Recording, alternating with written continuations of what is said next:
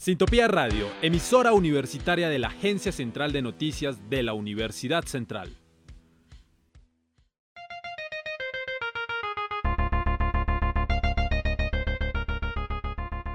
Reciba el fin de semana bien informado. Con Rubik, choque informativo, donde las noticias son más fáciles de entender.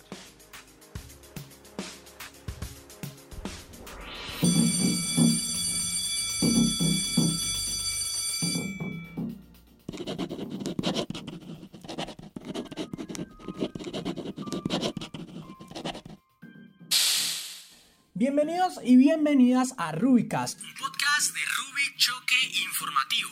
El día de hoy hablaremos cómo la educación se ve afectada por la pandemia. En el regreso a clases, un proceso que apenas comienza. Y es que con la llegada del tercer pico de contagios por COVID-19 en el país, el gobierno ya anunció una serie de medidas y restricciones para frenar el avance del virus, que tiene al borde del colapso a las unidades de cuidados intensivos de varias regiones. Lo anterior tiene implicaciones en el proceso de reapertura de colegios mediante el modelo de alternancia, lo que pondría en riesgo el aprendizaje de los niños del país. Oh, desde mi punto de vista, es lamentable que se siga viendo sectores políticos y gremiales que no comprendan el enorme daño que están provocando en los alumnos. La suspensión de clases que los niños y niñas son una prioridad y necesitan de estos espacios. Pero por otro lado, cabe resaltar que es importante también respetar la evolución de la pandemia y este tercer pico que es de gran importancia protegernos a toda costa. La ministra de Educación, María Victoria Angulo, indicó, cuando una entidad territorial tiene unos indicadores que denotan que hay que hacer trabajo en casa, se tomará la decisión, pero en las ciudades donde las condiciones están dadas se debe continuar con la alternancia. En este orden de ideas, las secretarias no podrán cerrar los colegios por decisión propia, sino que es necesario que envíen su solicitud a los ministerios de Salud y Educación, con datos que respalden su petición. Así es, oyentes, y es que parte de todo esto será el Ministerio de Salud la entidad que apruebe, de acuerdo con los indicadores epidemiológicos de contagio y la ocupación de camas UCI, en qué regiones se podrá suspender de manera momentánea los procesos de presencialidad. En principio, no se conocen todas las condiciones que justifican el cierre de las instituciones educativas, pero de acuerdo con la ministra, una sería que la ocupación de camas UCI supere el 85%, aunque esto aún está en discusión. A raíz del recrudecimiento de contagios por coronavirus, la mayoría de los colegios del país se vio en la necesidad de suspender las clases presenciales, siendo por ahora incierto si sería posible una reapertura hacia fines de abril.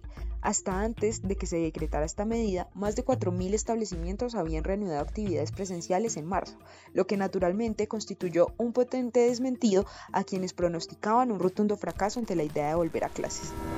Obstante, es evidente que mientras la emergencia sanitaria no ceda y por tanto sea necesario mantener estrictas cuarentenas a fin de reducir la movilidad, lo prudente será no seguir con clases presenciales. Sin embargo, apenas es posible retomar las actividades aun cuando sea parcialmente, ya que mientras más tiempo los alumnos estemos alejados de la enseñanza presencial, el daño en los procesos formativos será mayor. Buena parte del año pasado las clases presenciales estuvieron suspendidas y parece existir conciencia en que los afectos de aquello han sido especialmente en los sectores socioeconómicos más vulnerables. Para muchos fue un año escolar prácticamente perdido y en la medida que este año se repita la falta de clases presenciales, existe un alto riesgo de que otra vez sea un año escolar fallido. Exactamente, Tatiana. En anteriores podcasts de Rubicast tuvimos la participación de un profesor rural quien hablaba del peligro sanitario y en lugares como el campo o lugares de muy bajos recursos los colegios ni siquiera cuentan con agua potable en sus instalaciones. Por lo tanto, es un poco arriesgado aumentar el número de contagios en los alumnos. Sin embargo, está la otra cara de la moneda y es que muchos estudiantes no cuentan con un apoyo institucional o un apoyo por parte del gobierno para su desarrollo educativo virtual. Hay estudiantes que no cuentan con servicio de Wi-Fi, datos móviles, celulares, computadores. Y esto es lo que hace es dar, en mi opinión, una educación de baja calidad, ya que los estudiantes solo contarían con guías básicas para su desarrollo y no la presencialidad del apoyo del maestro al alumno. Diego, y es que en respuesta a eso que dices, resulta entonces fundamental que el país concentre todas sus capacidades en un pronto retorno a clases, sobre todo considerando que ya existe abundante experiencia de cómo manejar protocolos sanitarios. Pero sí se necesita un apoyo económico desde el gobierno y protocolos desde las alcaldías para las instituciones términos de sanidad. La evidencia tanto nacional como internacional es concluyente que los establecimientos educacionales no son grandes focos de contagio. A ello cabe añadir que cada semana aumenta el porcentaje de la población que accede a la vacuna, lo que brinda mayores niveles de seguridad.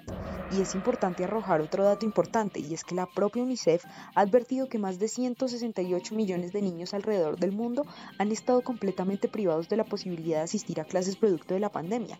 América Latina es la región con mayor número de países que han mantenido un cierre total, contrastado con los países desarrollados, en que la mayoría no ha suspendido las clases o solo transitoriamente. En tanto que un reciente informe del FMI da cuenta del grave impacto que el retraso educacional provocará sobre todo en las economías emergentes. El día de hoy en Rubicas contamos con la participación de Sergio Huertas, estudiantes de grado 11 de Colegio Agustiniano Ciudad Salitre, ubicado en la localidad de Fontibón. Sergio, bienvenido a Rubicas y empezamos con esta entrevista. Cuéntenos, Sergio, ¿qué tan importante considera volver a la presencialidad? Era muy importante la presencialidad, puesto que este convivir diario de ir al colegio, trasladarse a, esa institución, a ese ambiente escolar, salir del ambiente familiar al ambiente escolar, ese cambio es demasiado importante y nada más tener el contacto, pues en este caso no es físico, pero sí ese contacto de poder hablar con los compañeros, de poder hablar directamente con el profesor y no por medio computador, pues eso afecta muchísimo la parte de la presencialidad. ¿Qué medidas ha tomado la institución para proteger su salud y la de sus compañeros? Las medidas que se ha tomado en mi colegio son distanciamiento social, tanto en clases como en los descansos como a la hora del almuerzo. También al momento de entrar se hace una desinfección, lavado de manos, desinfección de calzado, toma de temperatura diaria y lo mismo se hace cada vez que se hace un traslado, en descansos, salidas a otras clases, cambio de salón, ¿Podría contarnos cuál es el protocolo diario para ir a clase? Primero, antes de salir al colegio, tengo que realizar una encuesta COVID eh, en un formulario de Google, dando mis síntomas, si, si llego a presentar síntomas, si he tenido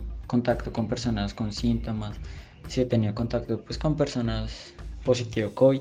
Y bueno, me traslado, precisamente vivo cerca del colegio, entonces me voy caminando, llego allá, me tomo la temperatura, me lavo las manos, me desinfecto los tenis y subo a mi salón. En el salón pues nos dividimos con los metros de distancia requeridos para el protocolo de bioseguridad. Tomo clases con el tapabocas puesto, todo, siempre.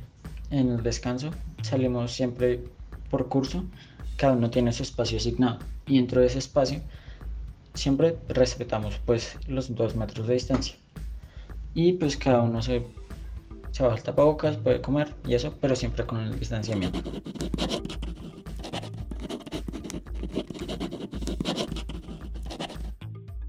Asimismo, Diego, le damos la bienvenida a Tatiana Farfán, licenciada en Educación Física.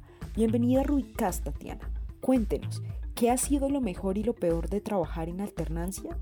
Yo creo que lo mejor que ha traído la alternancia es que nos ha permitido explorar diferentes maneras en que los chicos pueden aprender, les ha soltado mucho más la responsabilidad, los ha hecho mucho más autónomos, quizás también a ser un poco más críticos y exigentes en el momento de recibir la clase y aprovecharla. Las instituciones educativas los ha dotado con herramientas necesarias, los ha capacitado para dar clases tanto de forma virtual como de forma presencial. Un reto en la actualidad, ese ha sido siempre un reto en la educación y es que no sea una educación estática, una educación que permanezca igual siempre, sino una educación que en realidad le llame la atención a los estudiantes, que en realidad los motive y que sin importar si están de manera presencial o virtual, ellos quieran hacerse dueños de la clase, ellos sientan el interés por participar y por ser los protagonistas de su aprendizaje. ¿Cuáles son los retos a los que se enfrenta la educación en la realidad actual?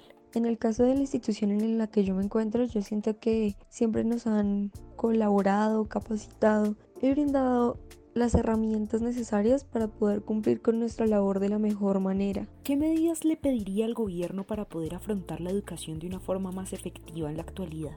Lo que el gobierno nacional y distrital busca es curarse en salud de ellos y no velar por las instituciones educativas, por los docentes y por los mismos niños, sino porque ellos suelten toda la responsabilidad y que sean las instituciones las que ya tengan que ver con cada situación que, que se le presente pues en realidad me parece un poco irresponsable de parte de ellos.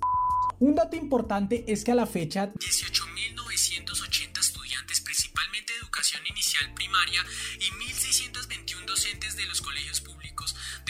realizan sus actividades académicas presenciales en entornos protectores confiables y seguros.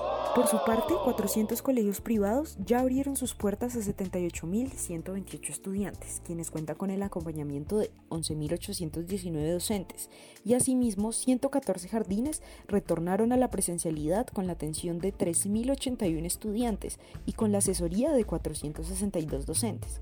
Con corte el 26 de marzo, 336 colegios oficiales estaban habilitados para retornar a las aulas de clase, asimismo 1.075 jardines infantiles y colegios privados, 83 instituciones de educación superior, 152 instituciones de educación para el trabajo y el desarrollo humano, 16 de escena y 16 establecimientos de educación informal ya tienen la validación de sus procesos de aislamiento y flexibilización curricular. Esto fue todo en Rubicast. Recuerden que este podcast fue realizado por Rubik Choque Informativo, en las voces de Diego Huertas y quien les habla, Tatiana Cubillos. Agradecemos la participación de Sergio Huertas y Tatiana Farfán. En la producción, Lorenzo Lórzano y Michelle Celis. Para ACN y Sintopía Radio. Ahora recibirá el fin de semana bien informado, Esto fue Rubik, Choque Informativo. donde las noticias son más fáciles de entender.